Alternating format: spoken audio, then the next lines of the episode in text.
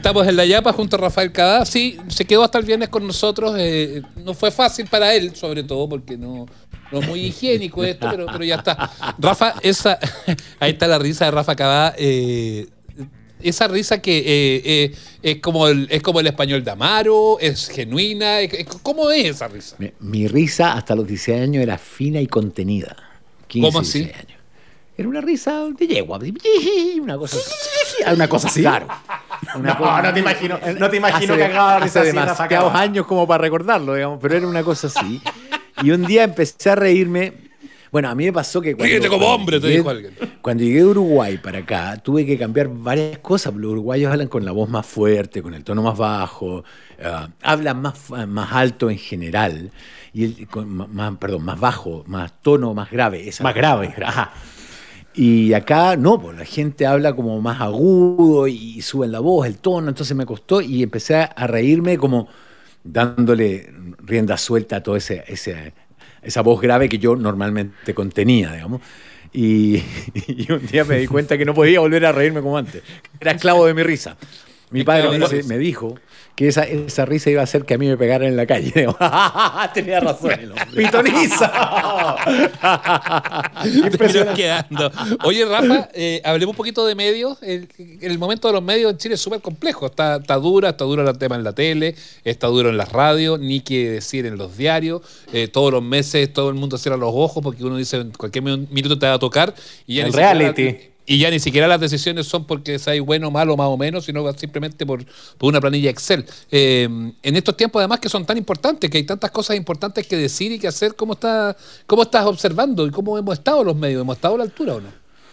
Eh, a ver, es que, es que nuestros medios, y a ver, no, no quiero generalizar, eh, hay- eh, digamos que el medio por excelencia en Chile es la televisión. Creo que, no me acuerdo qué sociólogo dijo que una vez que dejamos las calles en la época del plebiscito, nuestro punto de encuentro fue la tele. Y, nuestra tele dejó de ser un punto de encuentro también, se transformó en un lugar como, como de, superficialidad. Y- y los diarios también entraron algunos en esa, o por lo menos tenían un brazo armado eh, serio y otro brazo armado más farandulero, más divertido, como tú quieras llamarlo. Los, Ah, los dos brazos la- del Mercurio, con Luna y con el, y con el Claro, Mercurio, con- claro. Incluso con la segunda, que no sé qué, si sería un tercer brazo o parte del primero, no sé. Eh, y, y- y un día eh, nos dimos cuenta de que uno escribían para la élite y el otro escribía para, para, para la diversión pura y dura. Y ese ciudadano sensato del que yo hablaba hace, hace un rato quedó en Hace el unos medio. días. Claro. quedó en el medio y se quedó desamparado. Y ese nos pasó la cuenta. Nos pasó la cuenta a los medios, es por eso que cuando vamos a cubrir cosas nos gritan, ah, ustedes, lo- la prensa burguesa, eh, ustedes no, no publican, ustedes que después nos censuran. Y, ese camino que, que anduvimos durante mucho tiempo, y yo voy a poner el- el- la frase que todos usamos, la ruta del completo.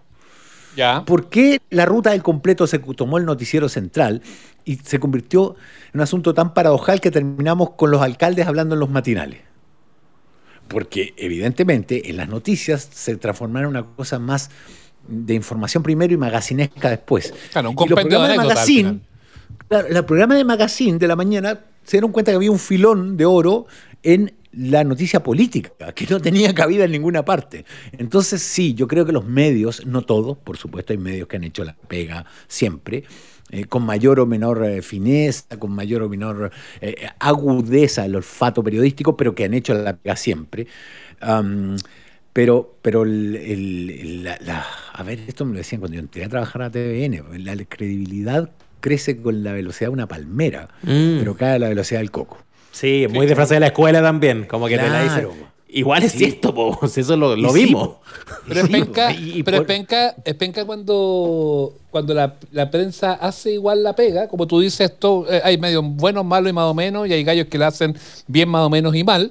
Eh, pero cuando se saca la pega adelante, igual te dicen, ay, pero igual vendido, no, informaste. no Entonces ahí de repente, a mí me ha pasado muchas veces eh, en, el, en el ejercicio propiamente tal del, del- del periodismo, que yo quedo como con los brazos abajo y digo, puta, y, y no, val- no valió la pena, weón, pelearme con el editor, weón, pelear la cuña, que me dieran 20 segundos más para meter no sé qué cosa. Eh, y no valió la pena porque no me lo valora nadie. Y ahora, hay de mí que tropiece un poquitito porque me van a sacar la chucha, pues, weón.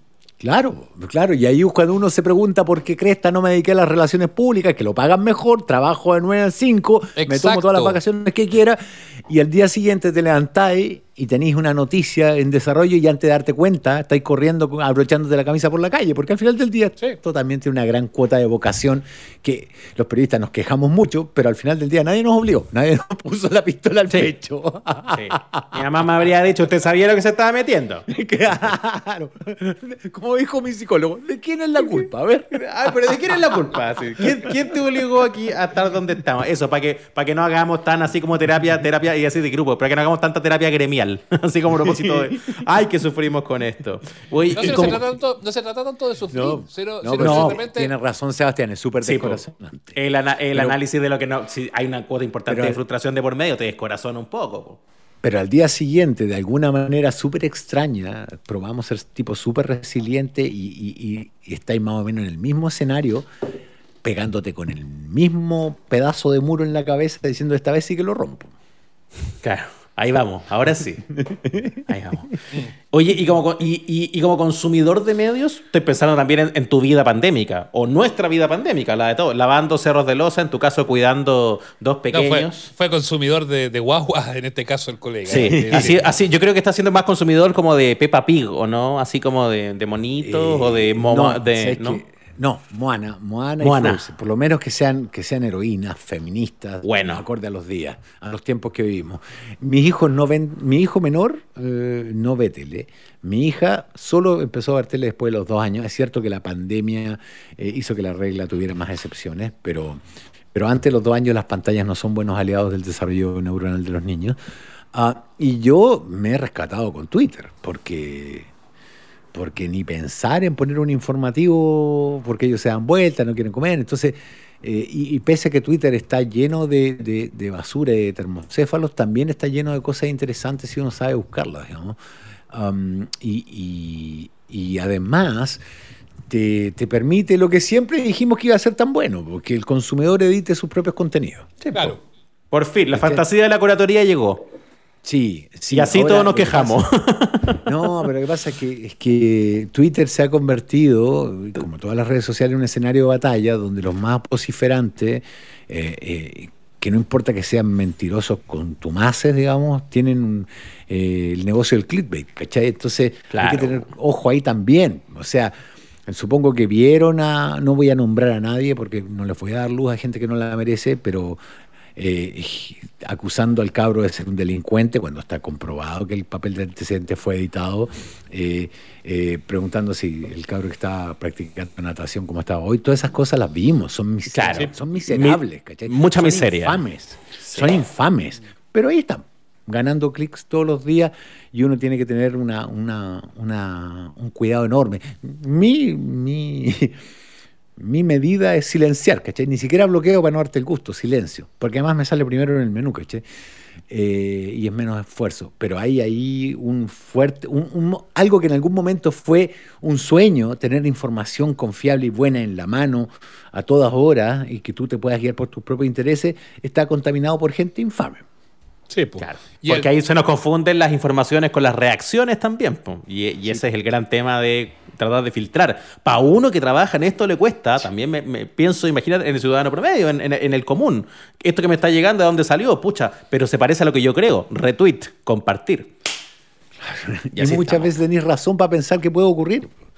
Si te llega la información de que aún tengo una lagrimógena en la cabeza, ha pasado tantas veces, tu, tu primera reacción es retear.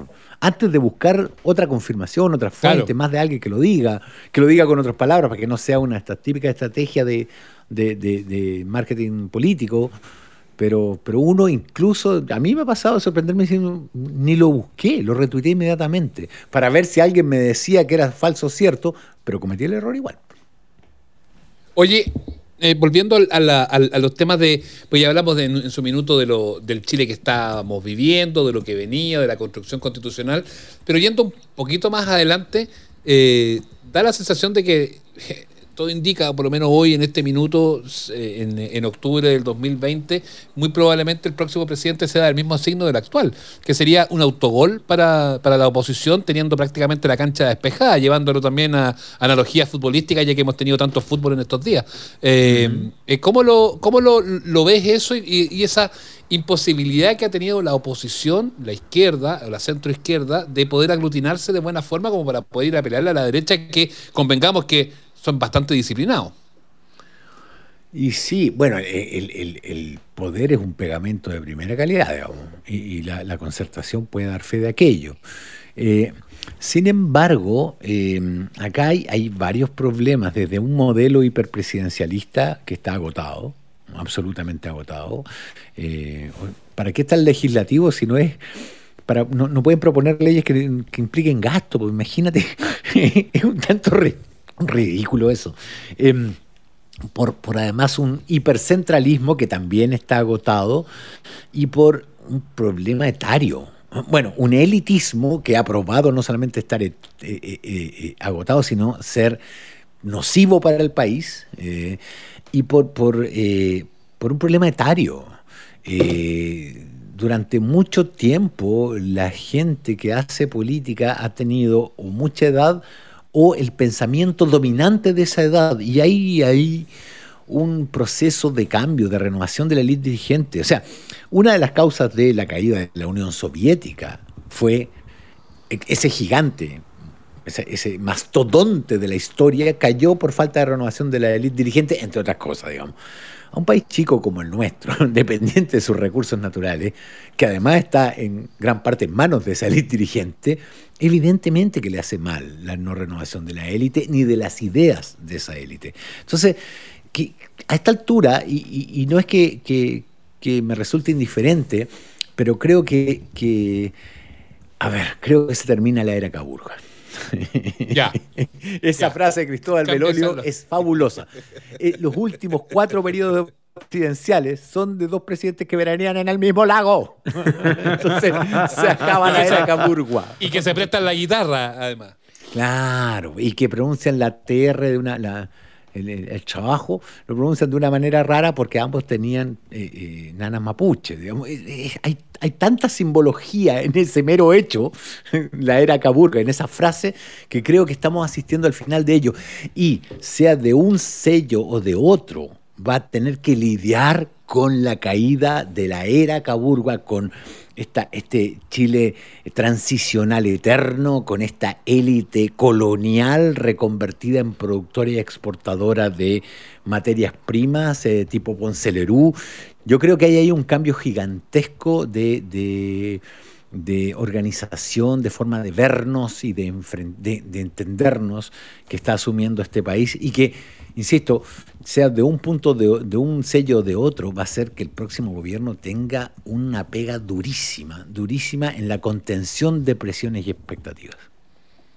Buenísima la conversación que hemos tenido con Rafa Cadá y además cumplimos un sueño que yo creo que Ignacio y a mí nos deja muy tranquilo que pudimos hablar largo y tendido sin pasar por Bagdad, algo que me pone muy orgulloso, Rafa. Y a mí también.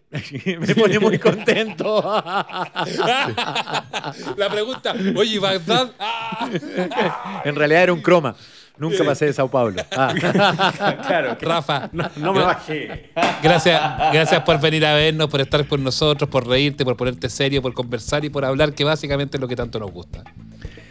Sí, pues, charlatanes, todos nosotros, digamos, este, amables oyentes. Se agradece la invitación, de verdad. Y nada, cuando quieran, un abrazo gigante y cuídense. ¿eh? Un abrazo para ti. Que te vaya bien. Chao.